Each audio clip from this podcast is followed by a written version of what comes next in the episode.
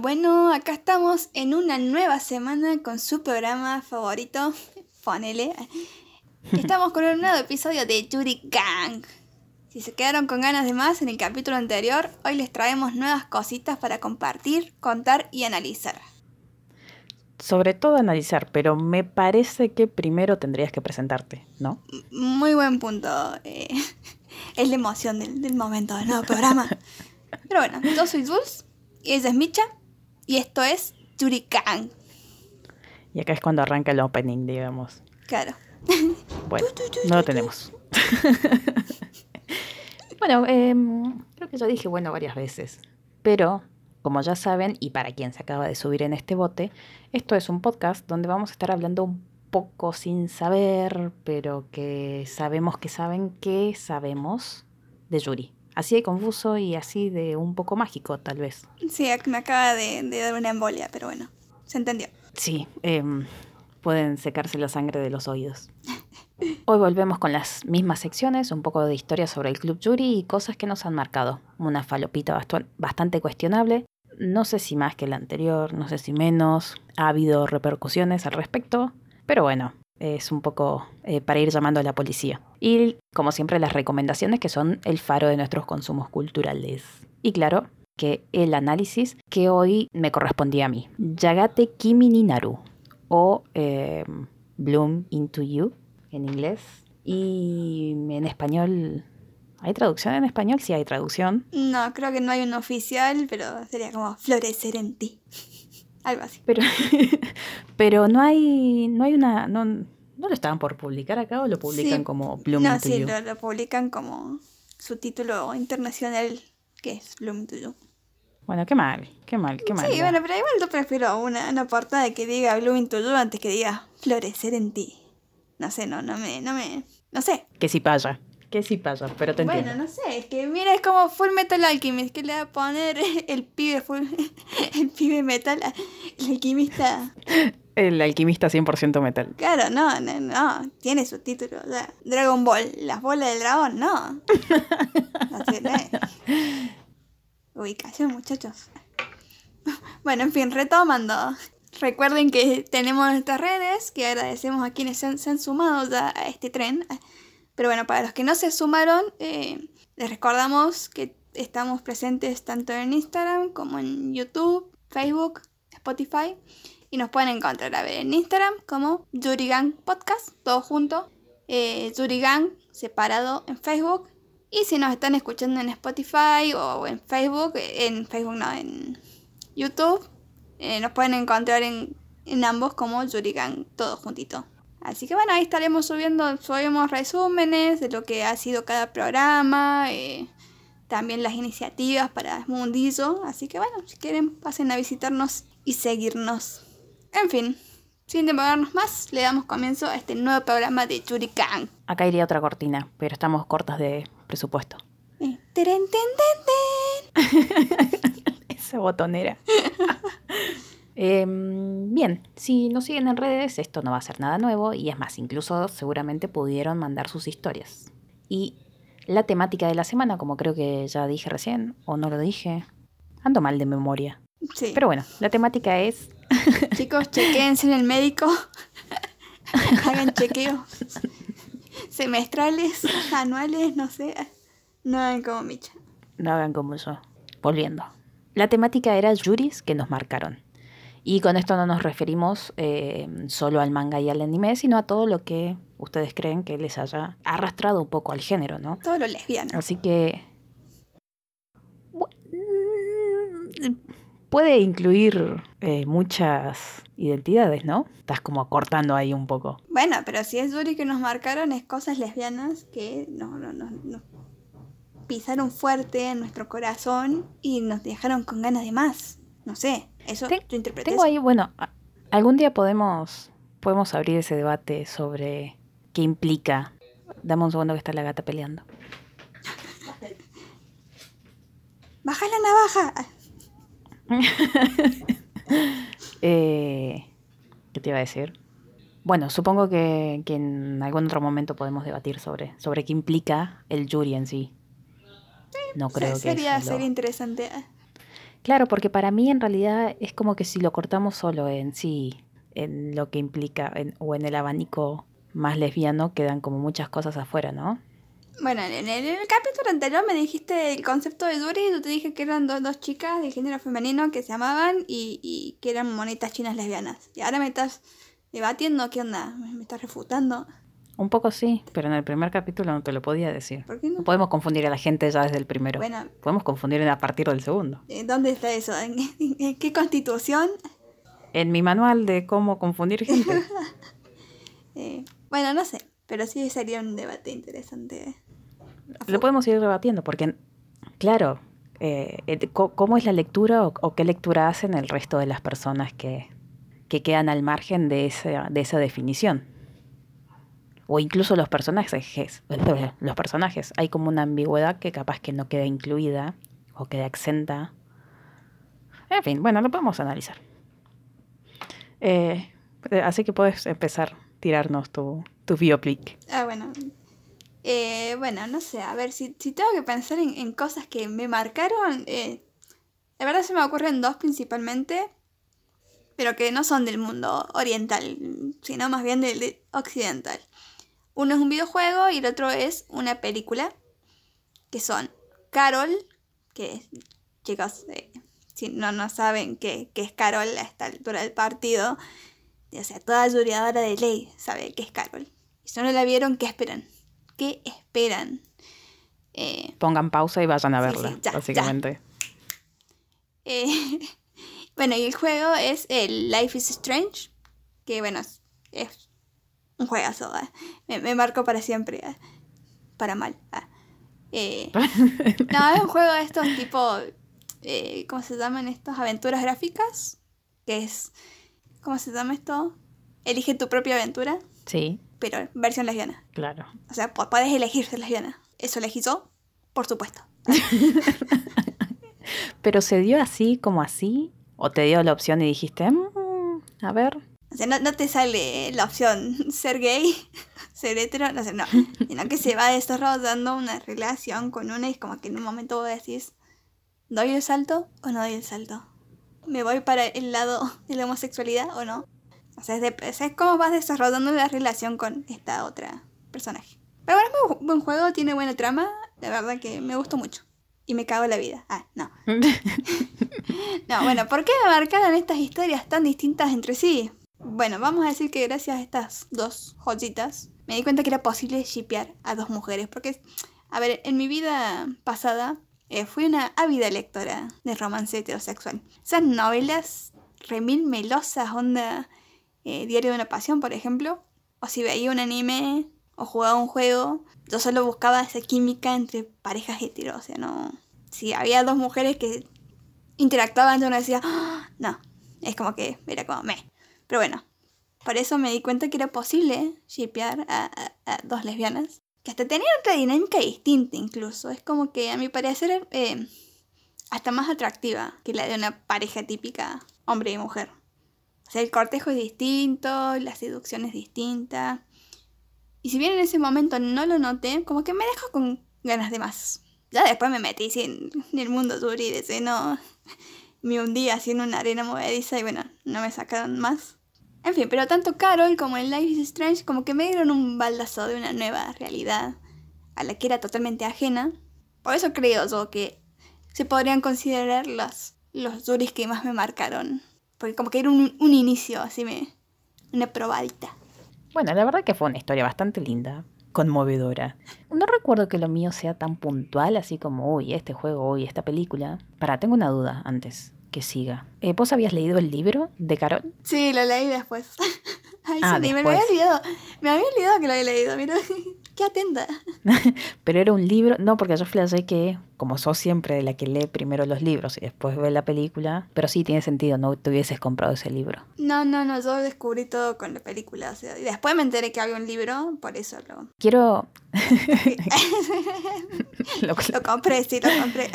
quiero mencionar que eh, se sabe las canciones esta, esta muchacha, o sea, es... Ay, sí, sí. O sea, voy a poner la canción y yo te digo, esta sonó cuando hicieron la chanchada. Ah, Yo estoy segura que haces zapping y cada vez que la ves, la, la dejas. em, Marsh, no voy a mentirte, pero, pero sí. Igual hace mucho no la cruzo en el cable, pero ya tengo ganas de verla de vuelta, así que ya la voy a buscar. Domingos de Buñuelos y, y Carol. Sí. No recuerdo que lo mío haya sido tan puntual, sino que fue como un poco más gradual y como que fui entrando así, como cuando vas metiendo una pierna para porque el agua está fría, como y te quedas ahí un ratito y metes la otra pierna y así.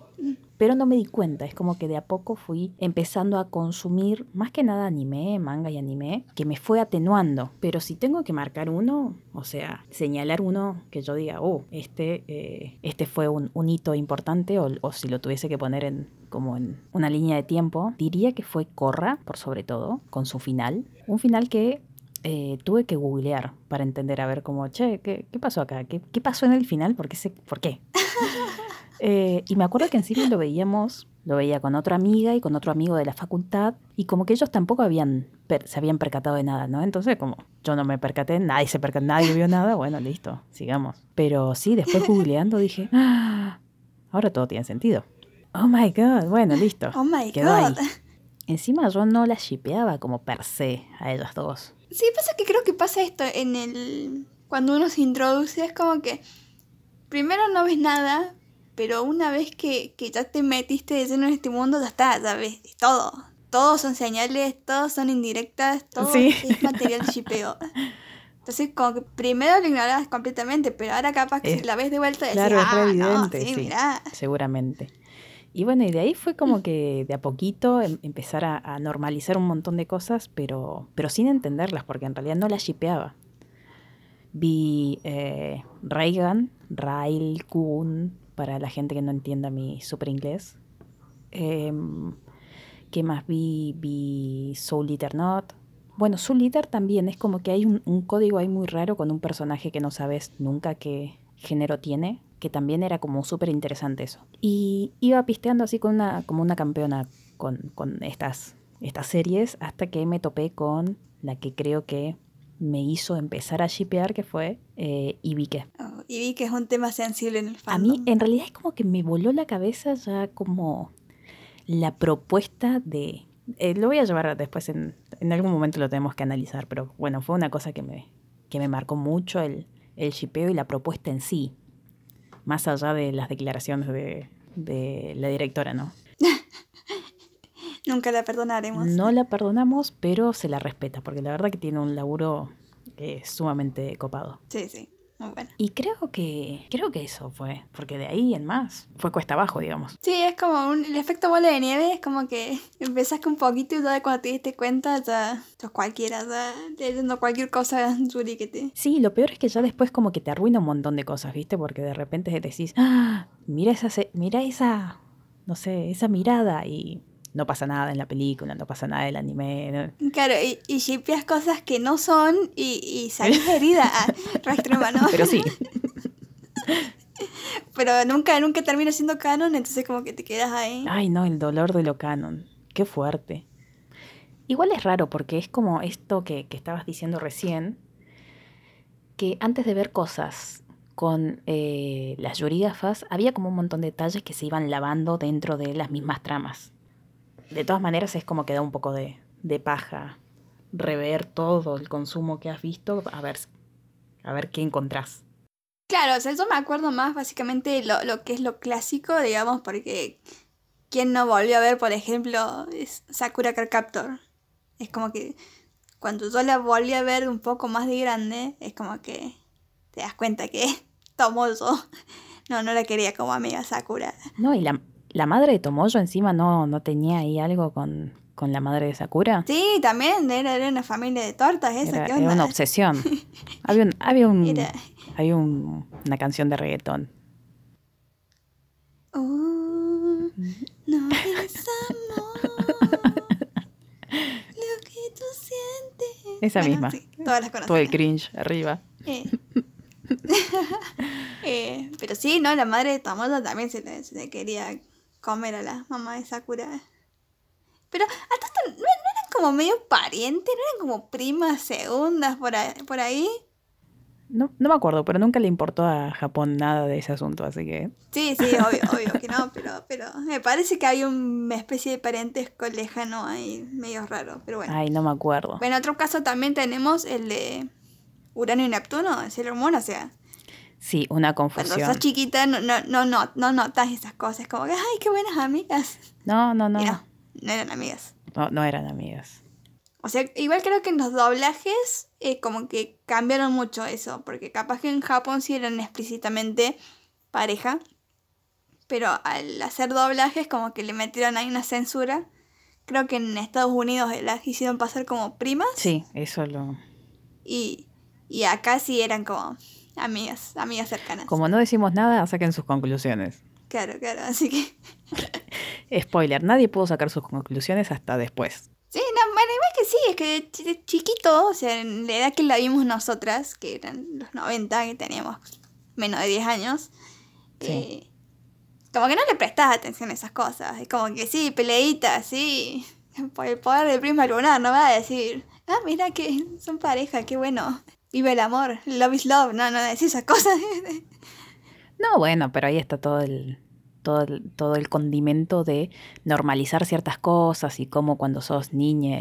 claro, sí, obvio, eso, eso me parece también muy bueno de su parte, digamos, de, de incluir eh, en, en este tipo de, de dibujos, digamos, para, para niños, digamos. No sé si es para niños, Sailor Moon en realidad, pero, pero sí. Y no sé cómo habrá sido, tal vez en nuestro caso no fue así, pero el verse reflejada en un personaje de un, de un anime también debe haber estado, o debe haber sido muy piola, no sé cuánta gente habrá dicho, hey, yo soy más Haruka que... Claro, bueno, eso habría que ver un, un público más grande, o sea que nosotros sí, en los 90 éramos de chiquitas, pero capaz que había ahí adolescentes que, que se veían reflejadas en eso y me parece bien, y además para la época que era, porque no es lo mismo el hoy en día que, que los 80, 90, digamos, en- con ese tema de la visibilidad. No, totalmente. No, es también, es súper interesante por ahí también encarar este espacio desde, desde ese lado, ¿no? Como que por ahí nu- nunca hay un, un lugar como para hablar de todo esto puntualmente.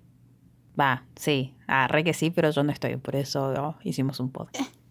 Pero yo no participo en Facebook, no participo en ningún lado. Sí, sí, vos, sos- vos sos un... Estás, aislada del mundo, ¿eh? Pero sí, bueno. un poco sí. Bueno, creo que eso fue todo de... Ah, no, íbamos a leer las historias. eh, sí, bueno, trae las historias. Bueno, ahora pasamos a leer sus comentarios que muy amablemente nos dejaron en las redes. Les agradecemos mucho. No creemos alcanzar a leer todos porque, bueno, fueron muchos. Lo que he notado, voy a decir antes de empezar a leer, es que hay algunos que me escriben por privado. Se ve que están... No quieren... no, no quieren dejar la, la huella. No quieren exponerse. Así que bueno, va- vamos a leer algunos, vamos a leer los más que podamos, así no sé si tan extenso el programa, pero bueno, muchas gracias por su aporte. Bueno, empezamos con María José Jones. Me, me suena a nombre fake, lo siento, pero... Un saludo María José. Bueno, dice Citrus, que fue el primer manga yuri que empecé a leer y quedé muy enamorada de las protagonistas. Actualmente es de mis historias favoritas. Bueno, muy, muy lindo. Es, esa es de tu, de tu team, digamos. Sí, sí, sí, te, te entiendo, María, María José. Después tenemos a Miki. Miki Hernández dice que Fluttering Feelings lo leo una y otra y sigo abriendo la herida. Es de mis favoritos. Bueno, esa es tuya, Miki. Miki es Mika. Es mi tocayo también. Eh, Alex Carmona dice: Pulse cambió mi vida. Opa, está, está fuerte la cosa acá, ¿eh? A ver. Es mucho. Sí, sí, es mucho, mucho. Dice, bueno, no fue exa- exactamente el manga, más bien fue una de las protagonistas, Mel Sievers. Eh, Sí. Está bien. Está bien, no vamos a juzgar nada. Es mi amor platónico, bueno, sí, yo también tengo alto crush con otros personajes. Ah, Al grado que mi novia no soporta que le hable de Pulse. Estaba intensa. Está bien, Alex. Debe ser muy blanda. Sí, sí. Pero bueno, que, que la novia lo, lo aguante un poco. Total, no se ponga celosa, total. Mel no existe. Eh, hace algunos años mi hermana vio que le di me encanta a una imagen de Mel. Creo que estaba desnuda. Bueno, está bien. Me encaró y le tuve que confesar que me gustaban las mujeres y pues ya se imaginarán. Uno de los días más tristes de mi vida. Uh, se puso a usar la cosa de repente. Este plot twist no me agrada. ¿Qué, qué, qué feo que, que te outen así de- del closet. Pero bueno, qué, qué mal, pero esperemos que esté mejor la relación de familia. Bueno, dice, de esa manera Pulse cambió mi vida y mi destino para bien. Ah, bueno, sé que resultó bien la cosa. Hasta me mandé a hacer una playera con página de los capítulos. Bueno, esp- espero que los capítulos sean algo apto para todo público, Alex. Eh, y soy capaz de ahorrar para que la autora me haga un dibujo en donde salgamos Mel y yo. Ah, re fan, ¿eh? Esto lo hacemos nosotras con... Sí, bueno, me si querés Micha, Micha dibuja. Hablando por privado. Es más barata que la ratona. Eh, les deseo lo mejor en este proyecto y les mando muchas bendiciones. Ay, gracias Alex. Arigato. Te queremos. Bueno, Ángel nos dice Sesame Kikoto, eh, el anime y el manga, ambos son muy buenos y tiene hasta un trapito. Bueno, yo no, sé si el, el trapito marcó tu vida, no, no, pero, pero sí es un manga muy, muy lindo, debo decir, a mí también yo lo leí. Fue uno de los primeros que leí del de Tsuri y bueno, sí, era muy lindo y muy entretenido. Me costó. Al principio lo dropeé, no me gustó y, y tardé tiempo en, en volver a, a leer el manga. Cuesta arrancar, pero, pero sí, era, era muy lindo, a mí me gustó mucho. Sí, sí. eh, es- no, yo lo, lo empecé con como con un feeling que no era y bueno, costó. Arrancaste mal. Arranqué mal. Fabiola, Fabiola nos dice Pulse también fue el primer y mejor manga yuri que leí. La historia, las ilustraciones y sobre todo su. Me encantaron. Sí, su. Su. ¿Para cuál era su? su era la, la, la mala, digamos, la, la sábado masoquista que Ah, la secuestra. la- secuestradora. y, bueno, y- y violadora. Eh, no, no vamos a juzgarte, Fabiola, está todo bien. Pero bueno, es un poco, un poco oscuro. mira, yo no. Acá na- nadie es policía de, de las fantasías de nadie. Exactamente. Eh, Dodis. Uf, esta pregunta es para mí. Bueno, está bien.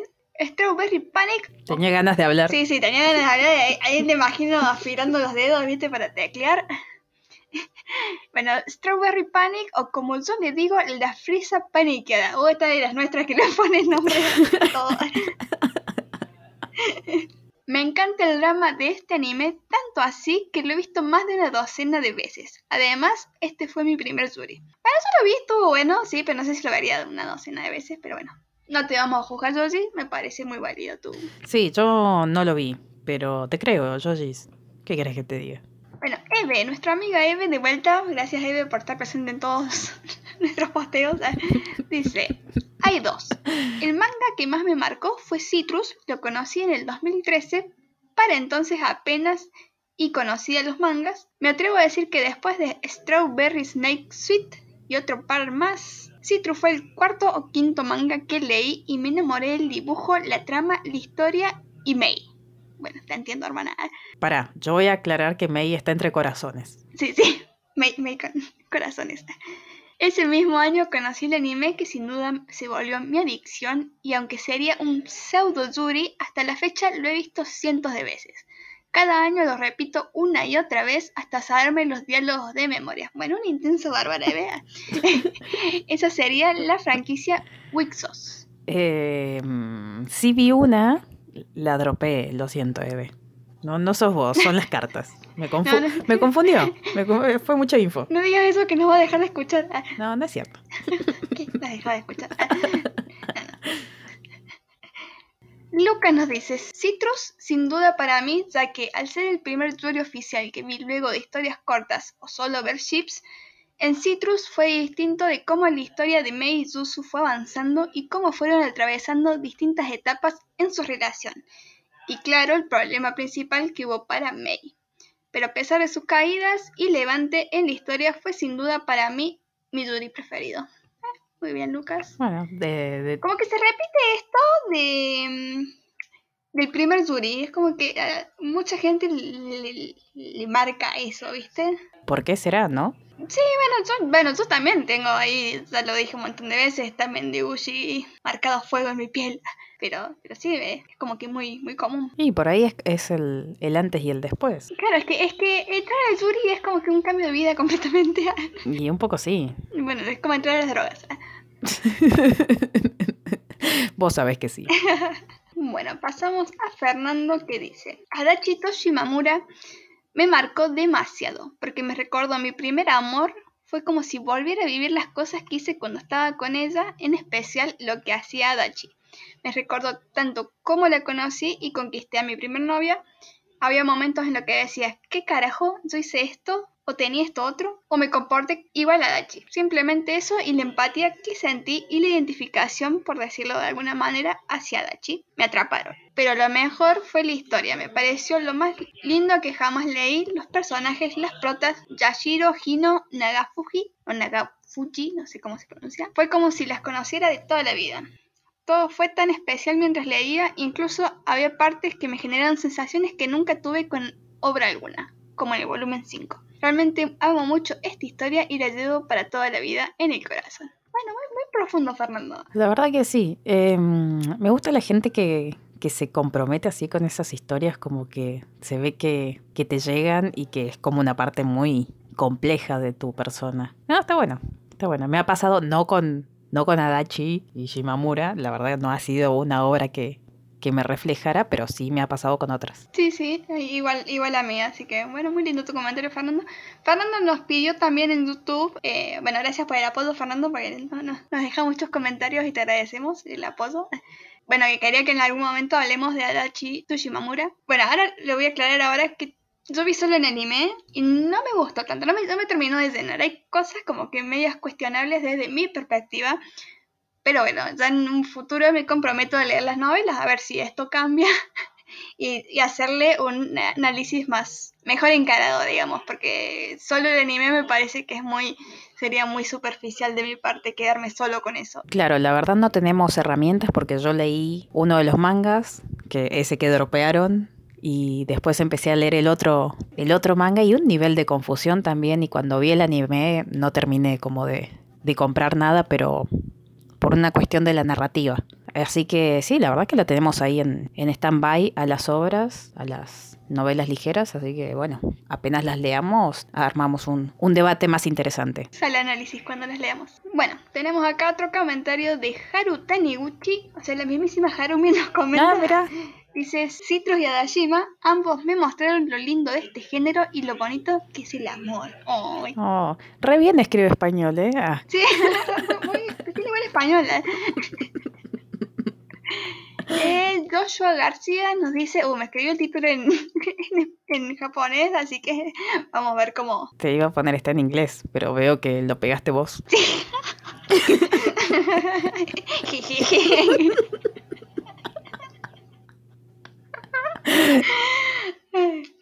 Bueno, para, voy a intentar eh, decirlo en japonés a ver qué sale este, si no, bueno, vamos con, con el English, que tampoco va a salir, pero bueno. Bueno, Joshua García dice, Anoko ni to Shirayuri, Shirayuri, ¿qué dice? Vamos de vuelta. Anoko ni to Shirayuri wo, que sería aquí Sana White Lily, o Anokis eh, en una versión resumida. Dice que fue hermosa historia. Bueno, yo personalmente no la leí, pero sí sé que es bastante popular dentro del género, así que me parece bien. Yo la leí, me gustó mucho, es más, te la recomendé porque sé que vas a shipear cualquier cosa, es como tu mundo. Y lo dejaste, o sea, está ahí en tu lista de cosas que me recomendó Mika y nunca leí. bueno, recomiendo mucho boludeces, eso no mentira. bueno, no, me has recomendado cosas muy buenas, así que sé que tenés un buen, un buen gusto, pero bueno, por ahí hay cosas que me, da, un poco de paja empezar, pero bueno, ya la voy a leer. Ale nos dice Zagati Kiminaru, que no nos dijo por qué, pero bueno, eh, suponemos que es por Sadaka. No les pongo las razones. Y Shizuma nos dice Utena. Dice que fue el primero que vi y estaba en la primaria. Bueno, esta empezó muy jovencita, me parece que se desvió de joven. Eh, lo pasa por en la TV los sábados a las 8 pm. Bueno, me parece también un buen comienzo dentro del género. Sí, está bien. Como sutil, no te diste cuenta. Cuando te diste cuenta ya estabas ahí. Claro, sí. Es, es como esto con Sailor Moon que siempre decimos, bueno, pero no te das cuenta, pero estabas ahí. Ya está. Ya estabas perdida. Estabas en el barro. sí, sí. Y bueno, esto vamos a cerrar acá, porque si no vamos a estar tres horas. Eh, muchas gracias a los que se prenden en estas iniciativas y bueno, esperamos que la próxima se prendan igual. Sí, y además si sabe, saben de alguien o conocen a alguien a quien le gustaría participar en alguna de estas consignas, también pásenle así esta comunidad va creciendo paso a pasito. Sí, sí, acá le damos la bienvenida a todos, a todos, con los brazos abiertos por el poder del Yuri. El Yuri es amor. Alta secta era. Me gusta que quisiste ser inclusive y dijiste a todos y a todos. bueno, que todos, todos, viste, así de, de, todo, todo, todo, pero bueno, no pensé en la inclusión, perdón, todos y todas, todes. El que sea, acá, acá no discriminamos a nadie, excepto a los que leen a las inmundas. Ah, no, mentira. Así que. Y a todos, y a todos también. Y a todos también. y a todos también, ya que estamos. Pero bueno, ahora otra cosa mariposa, le traemos nuevas joyitas de Yuri. No sé si leyeron las anteriores. ¿Las leyeron? ¿Les gustaron? ¿Se atoraron con los capítulos y no tienen que leer? Bueno, aquí traemos el producto. a... Ah. Se hace una propaganda de TV Compras. Bueno, no, no teman chicos. Hoy le traemos dos nuevas joyitas tremendas. Bueno, les recuerdo que todas las semanas vamos a traer un par de joyitas de lo que nos pinte, siempre y cuando sea del género, mangas, películas, series, fotos del carnicero, lo que sea que vamos a considerar una joyita que sea digna para uh, recomendar. Oh yeah. Bueno, a ver Michi, ¿qué figurita para tener el álbum trajiste hoy? Ay, qué lindo los álbumes. Alguien puede armar un álbum de cosas para coleccionar. Ah, estaría bueno un álbum Duri, o sea, sí. Me lo imagino y todo, qué lindo. Eh, es que a nosotros nos, nos, gusta comprar y coleccionar porquerías, así que... como, como si, si nos hablara la plata, bueno, así. así, así, básicamente. Bueno, a ver, pago terapia, me compro un manga. Bueno, venga, manga. que es un poco esa la decisión, ¿me Es literal, esto, esta es mi vida, chicos. Como sea, hoy les traigo una joyita, como ya dijimos, y que es otra vez un manga que encontré por casualidad en un domingo que era como muy domingo, o sea, energía de domingo. Cualquier persona que haya vivido un domingo va a entender de qué energía hablo. Y que básicamente me planteó una idea de Yuri un poco diferente. Hoy les traigo Lily Lattice Shop o Yuri Box. Si me preguntan su título original, no lo sé. Pueden googlearlo, Yuri Box, manga, y van y lo leen en la plataforma que más les agrade. Es un manga acá es chino. Puede que no sea chino, puede que sea de otro país asiático. Sí, puede ser. Acá hay que arriesgarse, hay que decir, mira, esta pelotuda me está diciendo que vaya a googlear Box. Bueno, vas, googleas y lo lees. No eran muchos capítulos, además, son 12 nomás. Te cuento igual un poco de qué va, cosa de que te pinche más la, las ganas de leer. Es la historia de una pibita, pelo negro. Siempre tenemos que tratar de destacar cuál es la pelo negro y cuál es la pelo claro. en fin, la pibita va caminando por el barrio y se topa con una tienda nueva, onda que ella no se acuerda de, haber estado ahí o, como carajo fue, y que va a ser eh, su viaje o su ticket de entrada a un, a un mundo supernatural, Yuri. La tienda vende un montón de porquerías. Cuando digo un montón de porquerías, cosas muy random, como eh, un bazar, que no sabes bien qué vende, no sabes por qué le dicen bazar, pero está ahí y compras cositas que es atendida por una mujer muy típica de anime. Cuando digo una mujer muy típica de anime es esa gente que es demasiado amable para cualquier país que no sea asiático, con obviamente un peinado de eh, mamá de Eren. Ah, sí. Colita al costado. Sí, sí. Porque si vas a hacer una, eh, una Onisan muy amable, tenés que tener la colita al costado. bueno, la cuestión es que resulta que cada una de esas porquerías que ahí se venden fueron eh, testigos de alguna historia que, como que se quedó plasmada dentro de ellos y sus sentimientos y cosas así. Entonces, vos de repente ves, no sé, una taza, ay, qué linda taza, la agarrás y podés viajar al, al momento, a la historia que protagonizó o que vivió esa taza. Y que son todas historias, obviamente, Yuris. Entonces tenés 12 capítulos con historias diferentes todo el tiempo. Bueno, todo el tiempo no por 12 capítulos. Tenés 12 historias que... sé que mentía. en fin, es como que cada historia va agarrando un cliché diferente, ¿no? del asunto Yuri, onda, qué sé yo, amigas de la infancia, compañeras, bla, bla, bla. Y eh, siempre con esta, esta pibita acompañada por la monotributista que está ahí, que en realidad no sabemos bien cómo paga el alquiler porque nunca vende nada. Para mí que es una dealer y la, no, sí, totalmente. y la droga, la pibita, no sé, y llame la policía. O sea que yo me esperaba en algún momento ese, ese final porque quedaba muy bien, es como... Porque de repente es un Narnia lesbiano lo que está ahí. Como que entras ahí como, ay, mira, y terminás. Nivel de falopa tiene. Pero, pero bueno, me gustó. Me gustó, era una propuesta súper interesante. Era diferente, no lo había leído. Bueno, por sobre todo es curioso, es una idea muy creativa. Dentro de lo que he leído, me, me gustó eso de que estén muchos clichés todos juntos. La verdad es que para la gente que es como muy afilada con el asunto arte anatómico y que se fija mucho en esas cosas, eh, les va a parecer un poco flojo en ese sentido. A mí me pareció muy bien, una historia que está bien contada. Nada, el, el- el asunto dibujo es siempre una decisión creativa, solamente.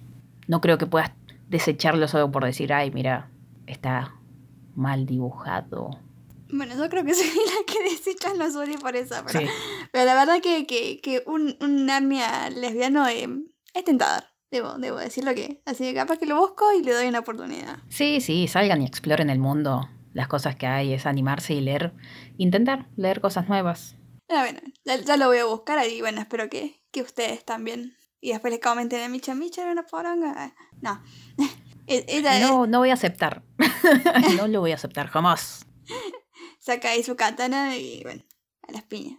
En mi caso, yo les traigo una, una historia que me tiene más emocionada que, que el nacimiento de mis trillizos. Ah, eh, no, no tengo, no tengo hijos. Eso es lo que se escucha llorar en el fondo. Cállate, Brandon. Ah, no. en fin, eh, ¿de qué le estoy hablando? Bueno, de... Y paren que me pongo de pie porque es una joya. Opium. Capaz que lo han sentido nombrar, capaz que han visto capturas, capaz que lo han visto pasar por ahí, o capaz que lo estén leyendo, la verdad, pero la verdad que me parece un, un manga, que es coreano, que no tiene el reconocimiento que se merece, porque la verdad que es un historión. Ah, Me saco el sombrero. Sí, sí, y es como que me- tengo las expectativas por el techo, más o menos, y, y si termina mal, bueno, no van a escucharme más en un podcast. Ah. Ah, No, no, porque la verdad que es muy bueno, que para mí es el manga de la temporada. Tengo todas las fichas puestas acá, todas, todas. En fin, ¿de qué tratas? Como para meterlas en, en onda. Bueno, es el típico Yuri de época, que está situado en los años 40, 50, creo que es el 46. Tenemos a, por un lado, a la doctora María Arden, que de ahora en más le diremos la Mari, que es una doctora coreana que vuelve a su tierra natal, ella estaba en Estados Unidos, la adoptaron de chiquita, así que bueno.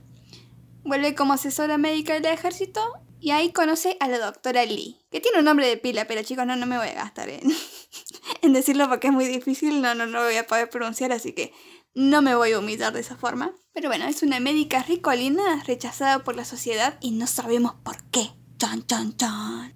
Así que bueno, tenemos la dinámica que hay coqueteos, histeriqueos. Tenemos a la doctora Lee que es como... No, no, Sundere no sería la palabra, no sería la descripción. Pero es como que muy distante, muy misteriosa, muy secota. Y bueno, la Mari es una simp. Y falta mover la colita cada vez que la ve, viste, como por un perro. sí, sí, la dignidad se la dejó. Sí, sí, se la dejó en Estados Unidos la dignidad, te digo. Pero bueno, tenemos ahí donde tenemos la tensión sexual que se siente desde el primer encuentro y se empieza a encender la llama de la pasión. Pero bueno, tenemos mucho drama de por medio, mucho misterio, como que querés saber más todo el tiempo, ¿entendés? Además tiene un, un dibujo que a mí la verdad que me, me encanta el estilo de dibujo. No, no es el típico... Es como de cómic americano, te podría decir o no. Parece, ¿no? Eh, Porque no es así de, de típico manga o manga, ese, ese estilo de dibujo. Es como que tira más parecido al lado americano. sí, me parece que es muy el estilo de, del autor eh, Que queda media máquina para, para cómic americano por el formato más que nada, pero... pero Sí, sí, pero o sea, es como que se inclina un poquito para ese lado. O sea, obviamente no es cómic americano, pero Claro, si ponemos una línea y en un extremo tenemos los ojos kawaii de Lucky Star y en el otro tenemos a Iron Man, este está más cerca de Iron Man que de, de Lucky Star. claro, exactamente. La verdad que le tengo una fe terrible. Tiene pinta de ser un dramón, dramón, con todos los condimentos posibles. Amor, sexo, pasión, traición, misterio. ¿Qué más quieren? ¿Qué más quieren? Ropita de época, como siempre. También tenés ropita de época. También la tienen. Así que bueno. Se re emocionaba. Creo que ya está terminada en Corea, digamos. No me acuerdo cuál es la plataforma donde sale en Corea. Creo que son, si no me equivoco, eran 41 o 42 capítulos por ahí. Bueno, en, en inglés al día de hoy, que estamos grabando esto, eh, siguen saliendo semanalmente, pero no le queda tanto para alcanzarlos a, los coreanos. Sale en tapas, así que si tienen platita, vayan y apoyen a, las autoras. Ahí está en inglés. Y bueno, tienen un capítulo cero que oficia de tráiler, así que si tienen dudas, vayan, lean el capítulo cero, dan una miradita y ahí vean qué onda. Y además, una de las autoras es la de Onalish. Sé que es un, un manga bastante famoso en el fandom, que les gusta mucho. Yo la verdad no lo leí, pero bueno, tiene buenas reseñas, así que bueno. Esto promete, chicos, promete. Mira, no, no te tenía por furro. Eh, yo intenté leer Onalish y me voy a exponer un poco. La cuestión es que había que leer mucho. Había mucho texto, pero había, nada, animales antropomórficos. Es como un, un tono muy militar y, y tiritos y autitos. Y me llamó la atención, pero bueno, tenía que leer mucho y no estaba en una época donde ansiaba leer. Ya lo retomaré en algún momento. Pero a Opium sí lo estoy leyendo. La verdad es que todo lo que es drama de época, si bien con ventillero, a mí me tiene. Me tiene porque me da ganas de ponerme un sombrero y tomar el té y debatir de las acciones de la doctora Lee, de las caras que hicieron. ¿De dónde está la dignidad de, de la Mari? No, totalmente. Es más, cada vez que sale un capítulo nuevo es como, che, salió el opio y, y a debatir. Eh, Básicamente es a, a reírnos de María. Que, Sí, pobre, pobre María, sabemos que tiene un corazón noble, pero bueno. no, no, no, y armar teorías también de, uy, esto va a terminar así, esto va así. Y seguro no va a terminar así, pero bueno, a nosotros nos gusta especular. Eh, hay que llenar vacíos Sí, también. Tienen que entendernos. Así que, además, eso hace la gente cuando se junta a tomar el té. ¿Qué hace si no? Tomar té y hablar, pero bueno, es más hablar y se te enfría el té, pero entonces al final no tomas té. Tomaste helado. Ah. Cortemos todo acá. Eh, así no, no se puede. Con ese chiste no se puede. Bueno, en fin, eh, me interesa igual que nos cuenten después si leen estas cosas, si, si les gustó, si les pareció una verga o si tienen alguna otra cosa para recomendarnos. Claro, no, no nos hagan laburar el pedo, chicos. O sea, recomiéndennos cosas que así es un ida y vuelta. Y el capítulo siguiente venimos y decimos, a ver Mariana, ese manga que nos recomendaste es una verdadera poronga. Ah, no, mentira, pero... O sea, lo, lo leeremos o capaz ya lo leímos, pero igual de todas formas si lo hacemos llegar a los demás. Sí, Mariana, no leas pelotudeces porque así no se puede. Podemos estar perdiendo el tiempo. No, re que después andamos recomendando cosas para que no lean, onda, vamos a debatir de esto, pero no lo lean. Es raro. Es rara la línea. Sí, sí. Y en la falopita de hoy les traigo una un tanto polémica, pero esas polémicas que le gusta a la gente, porque yo sé que este es bastante popular, digamos. La anterior también, ¿eh? Sí, pero no sé si dentro del fandom latinoamericano, yo sé que ese era, era, era popular en, en Japón, digamos, pero este sí sé que lo leen mucha gente. Ah, este tira fuerte acá. Sí, creo que sí, ¿eh? yo lo he visto por ahí. Capaz que no lo conocen y estamos sorprendiendo, pero no, yo creo que es conocido. Pero bueno, ese manga que es moralmente incorrecto por donde se lo mire, iba a decir ilegal, pero me, me acabo de enterar que en Japón la edad de consentimiento es a los 13. Y ahora estoy muerta, chicos, pero bueno. En fin. ¿De qué manga estamos hablando? Uno, como dije, seguramente varios conozcan, que es Warikita Kankei de Tsukara. Espero haberlo pronunciado bien, que no parecía difícil, pero bueno. Bueno, en un pequeño resumen de, de qué trata para los que no lo conocen, bueno, básicamente tenemos a Aya, eh, que es una estudiante secundaria que busca socializar, guiño, guiño, en una app tipo Tinder. Y del otro lado se encuentra a Sei, que es una profesora de otra escuela que, palabras más, palabras menos, está desquiciada, chicos. en resumen. Sí, sí. Totalmente desquiciada. Y bueno, digamos que Sei aún sigue enamorada de su amor del secundario. No sé cuántos años tenía, tenía veintipico largos, pero bueno.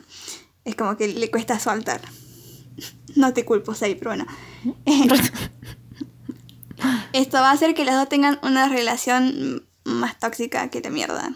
Bueno, ya de por sí una relación entre profesor y alumna como que tiene su perversidad, porque aceptémoslo, aunque sea un plot bastante común, no deja de ser poco moralmente inaceptable. Además tenemos el factor este de que Sei no puede olvidar a su viejo amor y que se noten las comillas, por favor, porque más que un amor, eh, uno se va dando cuenta que es una obsesión. Volviendo a la canción. Oh, Vale, pues. no es. La botonera. Lo que te. Bueno, y por ende termina usando a un adolescente, básicamente. Bueno, una, una, una adolescente que no tiene idea de vida, pero que aún así se sube a la moto y bueno, y allá fue, allá fue, allá.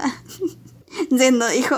Sí, sí, sí. Bueno, de eso se trata un poco el ser adolescente, ¿no? Ese es el gran peligro de estas cosas. Ujú. ¿Cómo es? Un- no, te iba a decir citar otra canción, pero no, no me acuerdo cómo era, así que lo dejamos ahí. Bueno, a todo esto, eh, Ada tiene, es consciente de, del viejo amor de, de Sei, así que se deja usar, pero obviamente como, como todo Yuri, como todo drama, Ada va a empezar a sentir cosas por la profe. Y bueno, y ahí tienen un dramón, un dramón de esos que me gustan a mí. Es, es que- es- es un manga bastante burdo, digamos, tiene escenas sexuales bastante explícitas, de esas que ves salpicadura por todos lados, que personalmente a No mí me- no me copan demasiado, pero bueno, yo sé que ustedes sí. que- eh,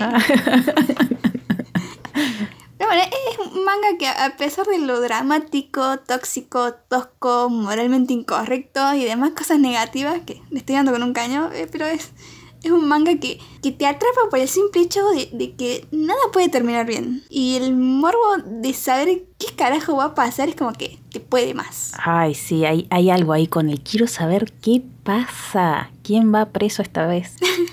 Esperemos que haya, haya algún preso, pero... Mira, si vamos a hacer el álbum de figuritas, Yuri, quiero que haya como, viste que los van dividiendo en sección, que esté la sección de los presos y que sea Claro, como... la cárcel. Claro, la cárcel y que sea como una holográfica, que vos medio la haces de costado y ves que está preso, que la hagas así como para un costado y, y- y la holográfica veas que, te- que tiene la rejita y, y la ropa de preso. La verdad que estaría muy bueno, yo lo compro, ¿eh? Yo también, ya, ya lo estoy haciendo. No, y además tiene esto que, o sea, yo creo que todos tienen que ir presos en este manga. Los lectores también, ¿eh? Porque, o sea, no, no es, no es que solo las, las protagonistas son las únicas que están hechas bosta de la cabeza. Yo creo que literalmente todos los personajes recurrentes que tienen algún problemita mental. Porque tenemos a la amiga de Asa, que es una intensa bárbara, o sea, esas que te querés cagar a piña básicamente. Después tenemos al viejo amor de Sei, que vuelve cada tanto a cagar la vida. Hay otra pendeja también dando vueltas que está enamorada, obsesionada con un profesor, que a la vez este profesor le tiene ganas a Sei y así, ¿entendés? Como que un culebrón, E- Esa es la palabra. sí, un, un culebrón bien, bien latinoamericano, ¿viste? No sé, ya sea venezolano o mexicano, el, el país que quieras, Sí. pero un culebrón de esos, ¿sabes? Guarda, capaz que nosotras sí decimos, oh, mira que, que de, de drama latino, pero no he visto tantos doramas, quizás es una mecánica normal, tanto drama en un dorama. Ah, no he visto dramas, así que no, He visto un, no podría no, he visto un par coreanos nomás y no era, no eran drama per se, eran más comedia. Quizás en los componentes dramáticos japoneses hay este nivel de intensidad. Y capaz, mira, yo digo, si hacen un, live action de esto, yo yendo. Espero que todos sean mayores de edad cuando, cuando los contraten. Sí, sí, sí, obvio, obvio que sí. Volviendo. Se los recomiendo y mira, si te gusta el suri, el drama, el porno, las relaciones tóxicas, bueno, digamos que esta, este, este es un mix de todo eso. Este es tu manga. Como dije, tiene su lado interesante de saber cómo termina una historia que ya empezó como el orto, digamos. Claro, o sea, la, la premisa está mal. Sí, pero bueno, si les gusta, léanla. La verdad que es interesante, como dije, es como que te, te, te llama a, a querer saber qué pasa. Actualmente, digamos, el manga creo que ya me parece que está llegando a su final, porque está en su clímax, digamos. Quizás, no sé si lo terminará la autora, capaz que termina presa antes. No, pero yo creo que ya le quedan poquitos capítulos. Es, eh, ¿Sabemos que es una autora o estamos asumiendo que es una autora? Mm, Mira, no sabría decirte, me parece que, mm, no estoy segura, capaz que estoy mintiendo, pero viste que por ahí hacen esos cierre de tomos, qué sé yo, donde se dibujan a sí mismos hablando. Sí. Y me parece que ahí había dibujado así una especie de, de woman. Así que. Bueno, igual estoy a favor de generalizar en femenino, así que si no sabemos qué es, va a ser autora. Sí, sí. Pero eh, Así que le queremos presa. tengo como también sentimientos reencontrados con este, con este manga en sí. Y Es un manga que no puedes leer en el colectivo. no, no, no, no, no, no, para nada. No, no, no, no. Porque por ahí venís scrolleando lo más bien y ¡pa! Sí, no, Fluidos. no, no, no. E- Es muy áspero. No, no se puede. Pero no, no sé qué. es- Me parece que a nivel. El dibujo en sí. Los personajes tienen ciertas cosas que no me gustan porque están muy fetichizados. A mi parecer. Sí, eso sí, sí. Mucha teta, mucha curva, mucho todo. Está todo bien con las curvas. Lo que pasa es que creo que están puestas con un determinado fin y no con el fin de otro tipo de representación. Claro, y aparte los planos, digamos, para ahí tener un primer plano de, de un culo, bueno, como que no, no había necesidad. Claro, por eso siempre di por sentado de que era tal vez un chabón quien lo dibujaba.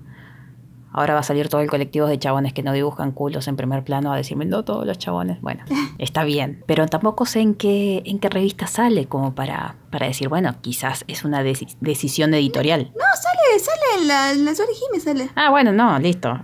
Todos presos entonces.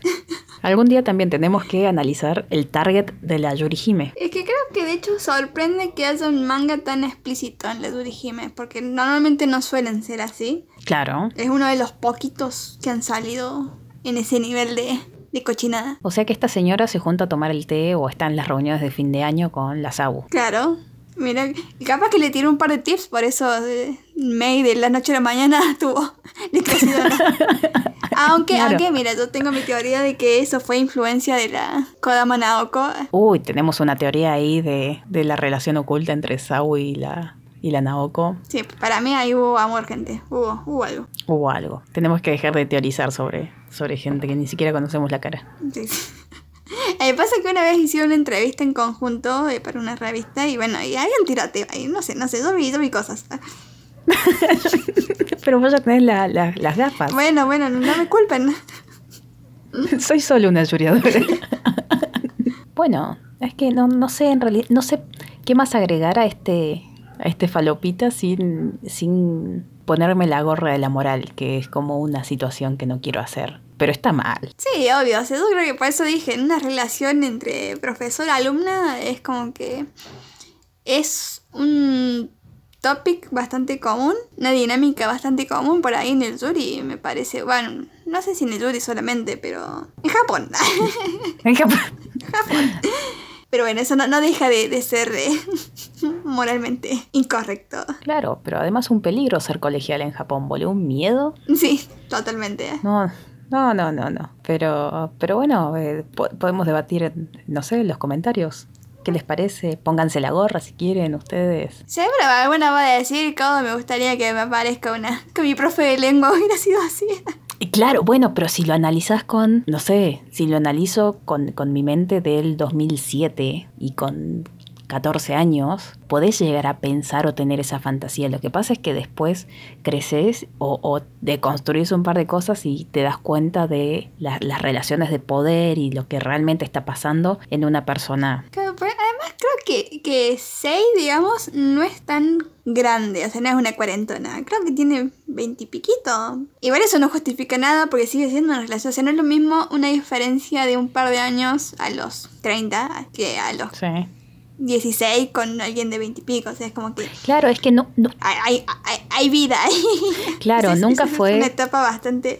Sí, es, es muy fino. La verdad que este debate siempre hay gente que sale a decir huevadas. No es la cuestión del número de la edad, sino la vivencia, porque yo me acuerdo de mi yo de 23 años y lo que he hecho en mis 23 años y, y- y hablar con una persona de 14 o de 15 y es un, es, es un bebé, es eso.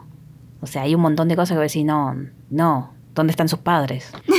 Claro. Es, es eso. Claro, y él es muy madura para su edad, no, no existe. No, si alguien te dice eso, cerrá el chat y te vas, porque no existe. Sí, no, sí, no hay. lo llama tipo Alice. No, no, no, no existe la persona muy madura para su edad. O acá una bajada de línea estamos haciendo, pero bueno. Sí, sí. Eh, tampoco le digan a la gente qué madura que son. No, no, no, no, no, no existe. O sea, no, O sea, por más de que tenga 72 años, qué madura que son. ¿Cómo no? Porque de, de acá, si ahora estoy madura, me empiezo a podrir. ¿Cómo- ¿Cómo es la...? Claro. No, no está buena la Hay que- Hay metáfora. que vivir cada etapa como corresponde. No quemen etapas. ¿eh? Ah, vivila como quieras, pero vivila con gente que, que no está haciendo abuso de poder con vos. Claro, y que esté enamorada de su amor de la infancia y de la adolescencia y, y te esté usando. Claro, lo que pasa es que Aya también tiene a su amiga ahí, que es una loca, porque es esto mollo versión eh, no me aguanto, no me aguanto nada. Es un, un tomoso que le dio rien- rienda suelta A su locura. a su locura, exactamente. Porque no, Sí, porque también una intensa. Mira que Tomoyo grababa a Sakura todo el tiempo, pero, pero bueno, no, lo de la amiga de Aya es como durísimo, durísimo. Sí, es como así, una orden de alejamiento. Mal, mucha cachetada en este, Bueno. en este manga también, no, no. Sí, sí, sí. Léanlo, saquen sus conclusiones. Y bueno, coméntenos en la publicación correspondiente de qué les pareció esto, si lo leyeron, si lo van a leer, si llamaron a la policía, si quieren que se las ate a la cama, no sé. y si, no, bueno, Sí, las sí, fantasías son fantasías, igual. Hay todo un mundo ahí. Exactamente, no, no existe esa ahí, así que está bien, está bien. No estamos juzgando a nadie acá. Eh, O sí. eh. nunca lo sabrán. Pero bueno. Creo, Bueno, creo que fue interesante. Cerramos. Sí, sí, así que vamos cerrando falopitas y pasamos ya a paneando cositas Uri con el análisis que nos trajo nuestra amiga Micha. Bueno, vamos a arrancar entonces con el análisis, el paneo que trajimos para hoy. Hoy entonces vamos a hablar sobre otro de los caballitos de batalla del género, súper reconocido, me parece que todo lo que es llevado a un anime significa que tiene una buena, una buena venta en manga o no, funciona más o menos así. Eh, por ahí hacen los animes para fomentar la venta del manga. Ah, mira, bueno, estoy segura que funcionó, cualquiera haya sido el método. Hoy vamos a hablar entonces de Yagate Kimi ni Naru. Primero, primero, primero, primero, me voy a atajar un poco con el asunto spoilers. La- el anime ya tiene dos años, el manga tiene más. Así que, Ricardo, no vengas a molestar tampoco. Sí, sí, ya- si no lo leyeron, bueno, les damos la oportunidad de que pongan pausa, vayan, lo lean y cuando gusten vienen de vuelta y escuchan el podcast, pero yo creo que a esta altura ya el 95% del fandom Yuri ya lo ha leído. Sí, totalmente. Pero además no vamos a hacer un análisis eh, técnico ni de momentos clave, sino como un poco más subjetivo y de lo que implica como obra, como, como contenido, ¿no? Sí, claro, exactamente. Para arrancar vamos a, a dejar una cosa en claro, otra, además de, del spoiler, que es que yo a este manga lo agarré sin esperar nada. Este fue uno de esos mangas que me tocó en las repartijas de mangas que ya les, les comentamos que hacíamos, que bueno, yo leía uno, Julia leía otro, sí, y reducíamos a la mitad la cantidad de lectura. La verdad que lo agarré así como, como bueno, a ver, esperando cualquier otra porquería, como uno más del montón, porque el plot es bastante cliché, debo decirlo, pero hoy, para hablar de, de este man- manga, me tengo que levantar y sacar el sombrero, Sombrero bombín. mi sombrero bombín. Pero bueno, la verdad es que tampoco que vine acá a hablarles de, de, de la historia de cómo llegué y cómo me marcó, cómo me enamoré de cada personaje, esas cosas, porque por ahí va a ser entrar en un hilado muy, muy fino que no digo que no sea interesante, pero Y bueno, yo mi análisis pasado lo hice así, básicamente. Bueno, no importa, eh, cada, cada quien panea como puede. ¿Me estás queriendo decir algo? ¿Me estás queriendo decir algo? Ah, Ah, corte. No, no, todo bien. Todo bien con tu análisis. Em, vamos a hablar y vamos a analizar la obra como, como la obra en sí. Más que nada desde nuestro punto de vista, porque esto es sumamente subjetivo. exactamente. ah, La monarquía. La monarquía. Para mí, según mi punto de vista, esta em, obra explora todo el universo y todo el abanico que implica el amor, la palabra amor en sí. ¿no? Es como que todo el abanico de sentimientos y metodologías que tenemos para sentirlos. En algún punto de la historia se vuelve casi anecdótico el, el ship principal. Quizás por eso también a mucha gente como que le pareció un poco lento, un poco tedioso. Pero este tampoco va a ser un análisis sobre la relación de, de Yu y Touko, que en este caso es, es el ship principal y mucho menos de los secundarios. Igual, ¿había ships secundarios? Sí, hay gente que... No me hagas entrar en esto. Hay gente que shippea mal. Ah, sí, sí, sí, no saben shipear. Hay es como, mira que nosotros no sabemos shipear. Bueno, yo no me arriesgo mucho, yo shipeo lo más evidente porque... No, no, yo siempre me voy por las ramas de lo imposible, pero bueno, no importa. Claro. En este caso yo no lo hice, ¿eh? Claro, si vos estás shipeando lo mismo que Julia, hay un problema ahí porque no va a ser canon. Así funciona. Sí. Mi triste realidad. O sea, si, si en algún comentario vos ves que ella shipea lo mismo, decís, mmm, fíjate de cambiarte de bote porque no va, no va a llegar a buen puerto. Sniff, sniff. Entonces, ahora vamos a hablar en, en todo este análisis sobre todo de las significancias y de, de- de esto que tanto nos gusta, que es lo subjetivo dentro de las obras, de las tramas. Como ya saben, Nakatani Nio es la creadora, una señora a la que respetamos muchísimo, La señora pájaro. la señora Pájaro, que creo que ella viene de, del mundo del, del fan cómic, cuyo nombre en japonés no lo voy a decir Sí, otra vez. El doujinshi. doujinshi. Esa misma, Doujin. Doujin para los compis. Doujin. Em, de Toujo, Tojo, O, sea, eh, la, la, la Nakatani, digamos, era una shipeadora compulsiva con un don de saber dibujar. claro. mi, mi sueño, básicamente. No, Julia, si vos supieses dibujar la cantidad de... Digo, a Sofía que yo hubiera dibujado de, de- de historias muy cualcas. Eh, acá bancamos todas las los métodos de expresión, así que te- lo hubiésemos leído, no te preocupes. Pero bueno, en fin, la cuestión es que Nakatani de repente no sé bien cómo. Sí, hay todo un universo del, del pasaje del doujin a, a la serialización y todo eso que vamos a dejar de lado, que si les interesa eh, lo pueden investigar por su cuenta o en algún momento lo podemos tratar y, y les comentamos cómo es. Ah, como si supiéramos bien. Sí, no vamos a tirar fruta acá.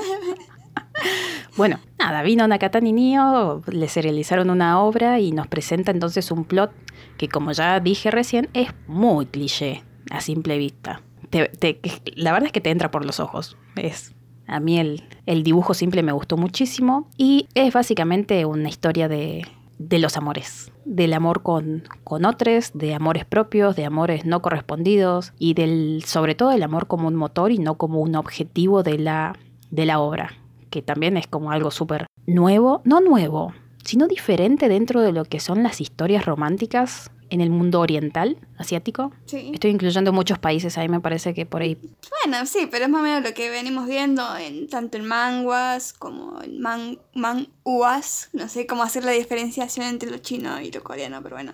Eh, bueno, ratones de Tailandia, así que eh, tenemos ahí bastante mundo oriental como para... Sí, y por ahí también sumamente basados en estereotipos y, y mecánicas del, del amor romántico yankee de Hollywood, clásico, con, con muchos roles también, mucho rol de género, mucho, bueno, esta es la chabona que se pone el saco y esta es la chabona que va a usar el vestido y esto va a ser así. Y de repente tenés un The Notebook, Claro. pero Yuri. Igual compro, ¿eh? Los leemos igual, pero bueno, Nakatani acá vino, Nakatani, eh, es mi cuate, nos juntamos a tomar café. la Nakatani. la Nakatani, viene y nos propone otros personajes, otra manera de contarnos una historia. Me parece, también te la tira un poco muy sutil, ¿no? Es como que por la cabeza te tira lo, eh, el, plot básico. Te dice, bueno, mira, Yu siente que no sabe amar, pero se quiere enamorar y obviamente no puede. Y la premisa se vuelve, un se vuelve, no un poco, se vuelve del tipo Yuri cuando quien le va a enseñar, quien le va a decir, ay, sí, así se ama, es su senpai, que es nada más y nada menos que la piba más popular del colegio. Popular y perfecta y el cliché. Igual Touko como que medio que le engañó, porque primero era un, ay, sí, yo tampoco me sé enamorar, yo tampoco me puedo enamorar, bla, bla, bla, pero me enamoré de vos, toma, toma. ¿Qué vas a hacer con eso, eh? Ahora fíjate qué haces. Y tú como, onda, he- hemos sido engañados, tú ahí tiro. ¿Qué onda? Claro, cayó, cayó redonda. Sí, sí. Pero bueno, la verdad que vos ves el cover, digamos, y la sinopsis y es chica random por chica popular, más los secundarios que meten palos en la rueda. Eso es lo que nos vende. Claro. La verdad que yo entré con esa, con esa idea y, y me caí de culo con la historia que nos, que nos dio. Primero que nada, porque al principio viste que la. Por ahí el planteo que se hace de Yu es un planteo muy aromántico, quizás asexual al principio, primer capítulo. Que también es- no es algo que se ve mucho, reiteramos, no se ve incluso, eh, o se ve menos en. en todo lo que es el contenido nipón. Pero bueno, acá la verdad es que tenemos que destacar toda esa capacidad de la, de la Nakatani. Por Dios, ¿por qué le pongo el artículo adelante? Porque somos amigas. Porque, porque somos amigas, nos mandamos mails, mensajitos. Bueno, en fin, les cierro un poco la idea. Viene la Nakatani, nos trae esta propuesta de el típico manga yuri. Y después en el vamos, medio sin avisarte, medio sin nada, te va manipu manipular, quizás es una palabra muy fuerte. Bueno, pero nos va a manipular. Nos va llevando por una trama que genera la idea de lo cotidiano, de lo propio. Hay como una lectura muy amena que se hace con el manga y que por ahí sentís realmente que estás ahí, que volvés a tener, ah, volvés a tener 15 años, o sea, si tenés 15 años, eh, no sé qué sentís. Sentir representado, quizás. claro. Tiene una sutileza también para, para relatar todo eso y llevarte tan bien por la psiquis de todos los personajes, que es como que en algún punto lo estás leyendo y, estás leyendo tu historia, estás leyendo una historia que conoces de algún lado, que escuchaste, que quizás es como te resuena de que alguien te lo contó, que lo viste, que lo viviste o lo que sea, y que además te presenta un montón de personajes con los cuales te podés representar de alguna manera.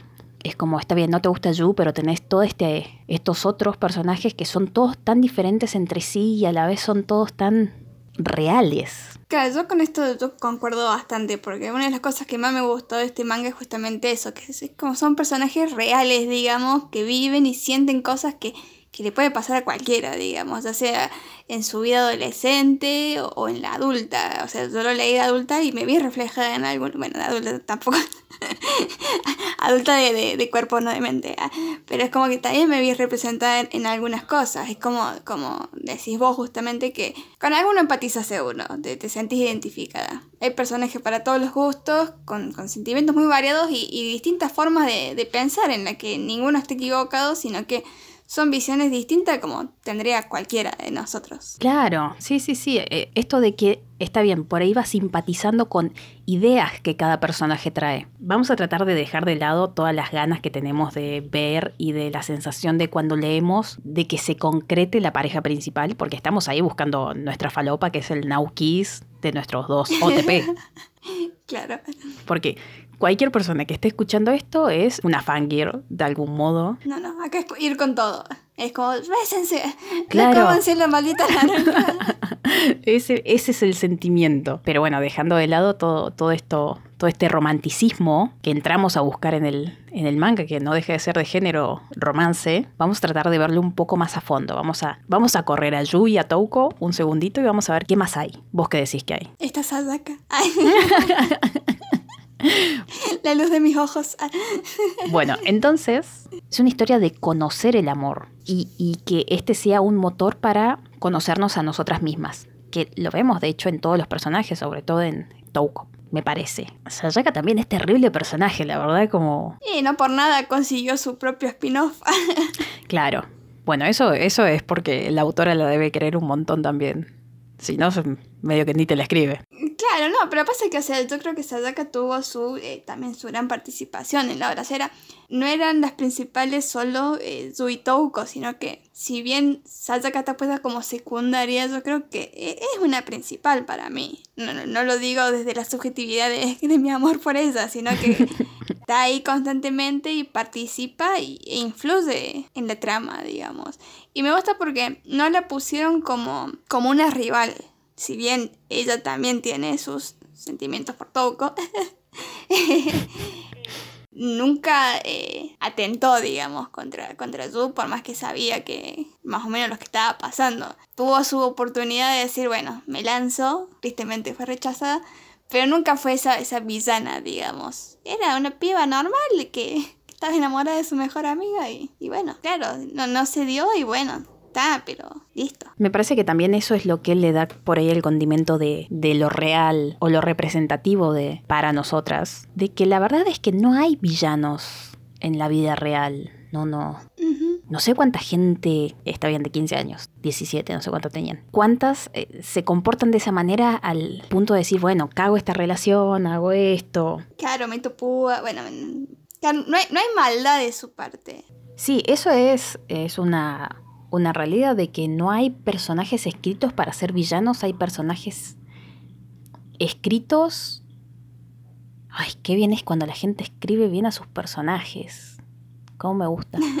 Em, Sí, sí. hay personajes que están ahí y que están ahí para cumplir una cierta función en algún momento de la historia, pero no es un personaje puesto muy duramente ahí como que eh, no, no, no es que apareció de la nada, dice tres giladas y desaparece y no sabes más qué pasó, como que aparecen y vos los entendés como una persona que previamente, como una persona, qué fuerte, una persona que previamente tuvo una historia y que por más de que no siga apareciendo, siguió con su vida. Creo que sí, o sea, yo lo que, lo que también opino es que no hay personajes intrascendentes en esta historia. Creo que eh, todos aportan lo suyo para que la historia se desarrolle y vaya hacia el puerto que la autora nos propone. O sea, tenemos creo que hasta el amigo de la hermana de Touko, creo que también aparece en dos capítulos, pero planta su semillita, digamos, y ayuda al desarrollo de la historia también un montón. Vamos a dejar que el manga les eh, haga cuestionar lo que el manga viene a cuestionar, que son todas estas ideas de eh, los deseos de, tras- de trascender, de los espacios que ocupamos, de los que ocupamos por, por sentir que debemos ocuparlos, de las imágenes que sostenemos solo en búsqueda de que alguien nos reconozca, de todas esas cuestiones que vos vas leyendo y de alguna manera empezás a recordar cosas o te empezás a, cuestionar o a preguntar de qué manera fuiste o sos o serías en esa situación, en la situación en la que se plantean a los personajes. Como ya dijimos, hay un poco de nosotros en, en cada uno de ellos. Hay una época, hay un momento, hay un nosotros con alguien que nos recuerda a algunos, como, uy, yo con esta persona me, me recomportaba así. Creo que ese es el gran punto que tiene, que es el, el planteo de las personalidades adaptadas a, a nuestros entornos y la eterna pregunta de quiénes somos. Como somos según, según alguien, según en qué relación estemos, según la conexión con un otro que, que nos defina. ¿Realmente necesitamos de otro para sentirnos definidos o aceptados o conformes con, con nosotras? Todo eso es lo que a mí me pasaba cuando los leía. No sé si, si por ahí por falopera o, No, no, sí, concuerdo, concuerdo. Por ahí es todo eso lo que hace que el plot se sienta un poco pesado, sí, sobre todo con el asunto obra y la exploración de todos esos personajes que decía Jules, que todos vienen a tener su función, entonces de repente estás leyendo sobre un personaje que te chupaba un huevo, que no te interesaba, como ¿qué me importa que este chabón sea aromántico también, ¿no? Como hay un montón de cuestiones que si vos entras a esta obra solo para leerla y, y shipear, eh, vas mal, te vas a pegar un porrazo en la pera. Bueno, sí, un poco me pasó. ¿eh? no, pero ponele, o sea, mi problema principalmente era que ponele en, este, en esto de la obra que justamente mencionaste, era que se hacía denso porque era, era estar mes tras mes esperando un capítulo y no pasaba nada. Entonces uno sentía que no avanzaba, pero sí, sí avanzaba. Pero al ser mensual uno no tiene, digamos, eh, la rapidez de leer, digamos, de decir, bueno, pasó esto y en realidad vos, uno estaba leyendo cinco capítulos, ponele, no sé, no sé cuántos eran. Y si lo pasas a esos tiempos, son, son- eran cinco meses, ¿entendés? Entonces por eso se hacía denso. Pero quizás le debería darle una releída, la verdad, pero quizás leyéndolo de corrido es otra la dinámica y se aprecia mejor eso. Sí, sí, sí, me reparece porque además el, cuando sale el anime, me acuerdo haber disfrutado otras cuestiones. Bueno, es que el anime estuvo muy lindo, ¿eh? Sí, no, le hizo muchísima justicia al, Se consideran un buen estudio de animación. Eso es ponerle plata a las luces.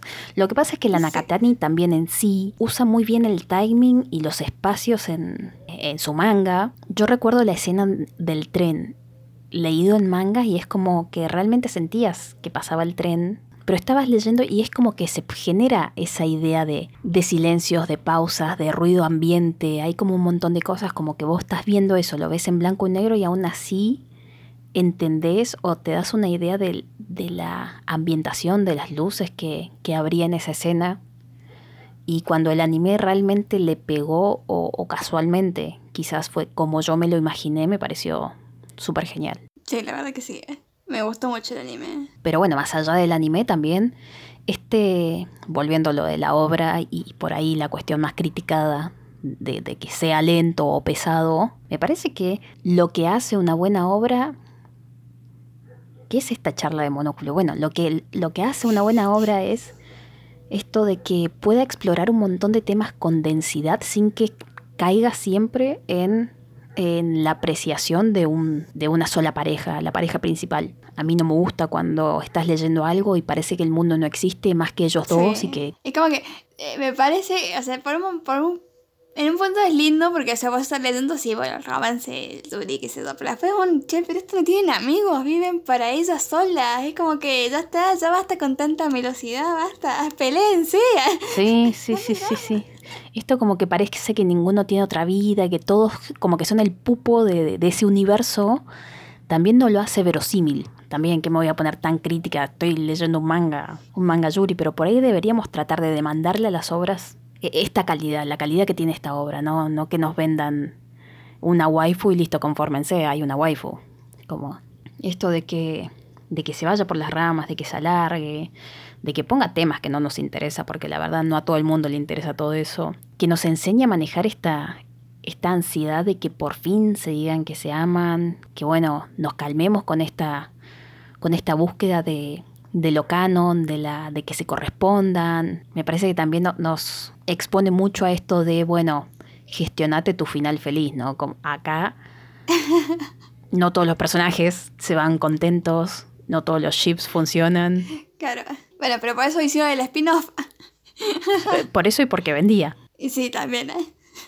Pero sí, por ahí estamos, estamos reacostumbradas a leer cosas y que todo sea un final feliz y comiendo perdices y todas esas cosas, la mayor parte del tiempo no es así. Entonces también que venga un manga que nos patee el tablero con encima con un plot tan básico, ¿no? Porque es eso, es tiene mucho para criticarle, sí, pero pero quizás todo eso que le podemos criticar es lo que la hace la hace buena. Se re emocionaba. Tampoco cae en un montón de, eh, de clichés, si bien cae en un montón porque... El bingo Yuri hace línea pero no cartón lleno. Claro, pero cae así como que pisa el charco pero no se embarra. Eh, por ejemplo, este asunto de todo lo que es la dimensión, amo a una piba y soy piba, entonces todo esto es un problema.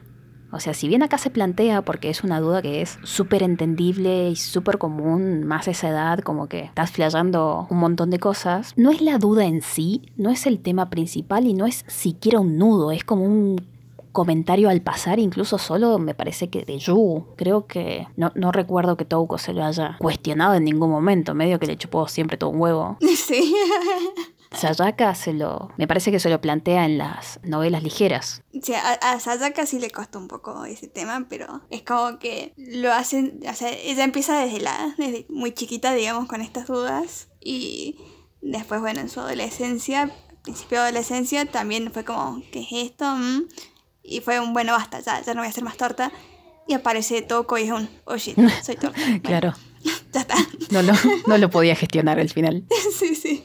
Pero bueno, ves que siempre nos propone, o, la propuesta que trae el autor en todos sus trabajos es esto de conocernos y entendernos más, de cuestionarnos, cuestionar nuestras elecciones, cuestionar nuestros roles, cuestionar un montón de cosas y hacer preguntas. Para mí todo lo que implique hacernos preguntas me parece mágico. Y lo mejor es que lo hace con, con su estilo de dibujo que también es tan simple, tan sencillo en un montón de cosas guarda, dibuja de 10 la chabona, ¿no? Pero no es lo mismo, no lo sé, vamos a comparar, pero sin ponernos en rivalidad con el asunto ojos, por ejemplo, ojos de Nakatani versus los ojos de que dibujan, no, no los ojos per se de la persona Nakatani, sino de los ojos que dibuja ella contra o al lado de los dibujos que dibuja Sabu. Hay mucho menos énfasis en la calidad de dibujo y aún así hay una manera también súper profunda de que nos lleguen, así, porque te tira tres líneas y te armó un personaje. Claro. Y no deja de hablarte no deja de expresar un montón de cosas. Quizás al último por ahí le costó esto de el síndrome de la misma cara.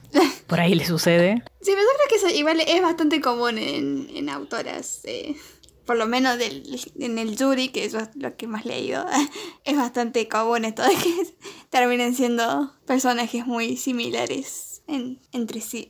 Sí, también es, es difícil hacer siempre diferentes, diferentes personas y más si la mitad de las historias caen en el universo ratana donde no hay chabones. Y la verdad que necesitas un staff de 30 personajes y todos minas, ya se te acaban. Se te acaban las variantes. Sí, sí. Para mí reutiliza dibujos, ¿sabes? De, sí, seguro, pero encima, porque tampoco se arriesgan un montón. Nunca poner a una gorda, nunca poner a una con, no sé, con la piel más oscura, no.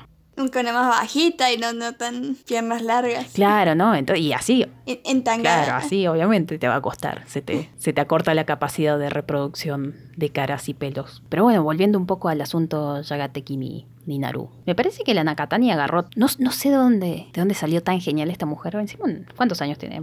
Más grande que nosotros. La verdad desconozco, pero sí me parece que es más grande que nosotros. Bueno, si alguien sabe que, que nos, que nos pase la data y que nos diga si le gusta el té, que seguro que sí.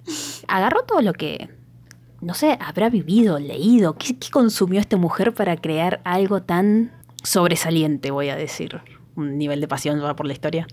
¿Algo más que quieras agregar sobre esto? Y la verdad que no, no se me ocurre porque ya tu nivel de pasión ya creo que dejó muchas cosas en claro. Bueno, a mí me gustó mucho la obra. Como para ir cerrando, hay que reconocerle muchísimo otra cosa a la Nakatani, a la señora Nio. De alguna manera logró humanizar pibitas 2D, que para mí es muchísimo. Es muchísimo cada vez que alguien logra que eh, una genere empatía por, por personajes de ficción, así que eso me, me parece genial. Sí, a mí igual. Que tenía que decir. sí, sí, sí. Ujú. No, hay que ser repetitiva porque sí, es, es que nos puso en la mesa a personajes reales. O sea, no digo que otras obras, eh, en, otro- en otros mangas, no haya personajes reales, pero es como que salen de lo cotidiano. O sea, es, no están mal, pero no es como que vos te vas a encontrar eh, cierto personaje en la vida real. Pero que en cambio en, es- en Yagakimi sí, te puedes encontrar a alguien como Touko, a alguien como Sadaka. O sea, es como que... Tu sueño, digamos. Sí, mi sueño. ¿Dónde, dónde está Sadaka? Si me estás escuchando, mándame MD. Estaba pensando, de todas maneras, te cruzas a alguien como Touko y un poco de cringe te daba. Es como, no, no sé, hermana, si puedo manejar todos tus traumas. No puedo con los míos. Bueno, pasa que nosotros tenemos nuestros traumas, pero capaz que alguien sin traumas por la vida se la encuentra y bueno, son felices. Yo no, yo no tenía tantos traumas. Tenía esos pequeños traumas, pero la supo manejar. Yo a los 17 estaba repancha por la vida también, así Sí, que sí, creo sí. que está ahí. Es cierto, es cierto. Igual ahora nos vamos del, o sea, salimos del circuito, estamos más para, para, no tenemos representación en el manga. Ah, sí, están las señoras que tienen la cafetería. Oh, qué buen ship ese. Qué buen Shiva apareció y nosotros como, ¡Ah! Sí, no, yo, yo quiero una spin-off de eso, no sé, un extra, un OVA, no ah, dame algo, Nakatani. ¿dónde? Lo que sea, dámelo. Un one shot. Sí, sí, no, no. Bueno, en fin, antes de que esto se haga más largo, vamos cerrando. Entonces, cortaba así de, de pechazo, pero sí. Sí, sí, an- antes de que Julia siga hablando de su de... Antes de que empiece a sacar chips y siga demandando spin-off, vamos a ir cerrando. Esto fue Yagakimi by Mitch y Julia. Y, y los aportes de Jules, que eran... Sí, sí, opino lo mismo. Bueno, no es mi culpa tener eh, opiniones similares a Micha, o sea... No, no, es como para hacer un poco más dinámico el asunto eh, análisis. Nos dividimos, onda, bueno, vos, vos armás tu guion y yo voy acotando. Es como para generar orden. O sea, si, si alguien tiene un método mejor, nos lo pueden decir, pero así trabajamos nosotras por ahora. Sí, el próximo análisis, la verdad no sé qué va a ser, pero lo descubrirán la semana que viene. Y sí, LOL. Claro, vamos a ir subiendo cosas. Pero bueno, si hay algo de lo que quieran que, que hablemos, que les interese muchísimo nuestra opinión sobre cierta obra, primero pueden ir soltando los morlacos, entonces así priorizamos su... Con Morlaco Su se, se, pedido. se- se refiere a, a la platita. Dinero, más morlacos, más subís de puesto, va subiendo la prioridad. claro. No sé, eh, también estoy pensando capaz que nos piden una hora de mierda y les hacemos reembolso, no se preocupen. Si, si te llega el reembolso era porque era una hora de mierda. Analízame María Sama. Dale, siendo. Uy, no, esa te toca a vos porque la viste. Yo, Sí, no, no, eh, no, no, no, La verdad no tengo mucho para decir. No, no, no me hagan esto. eh. Yo, yo sé que, ¿Qué le que, voy a decir? que María Sama es como un, un pionero, un clásico en esto de, de- del suri que es muy apreciado por ahí por el fandom, pero no, chicos, a mí, conmigo no.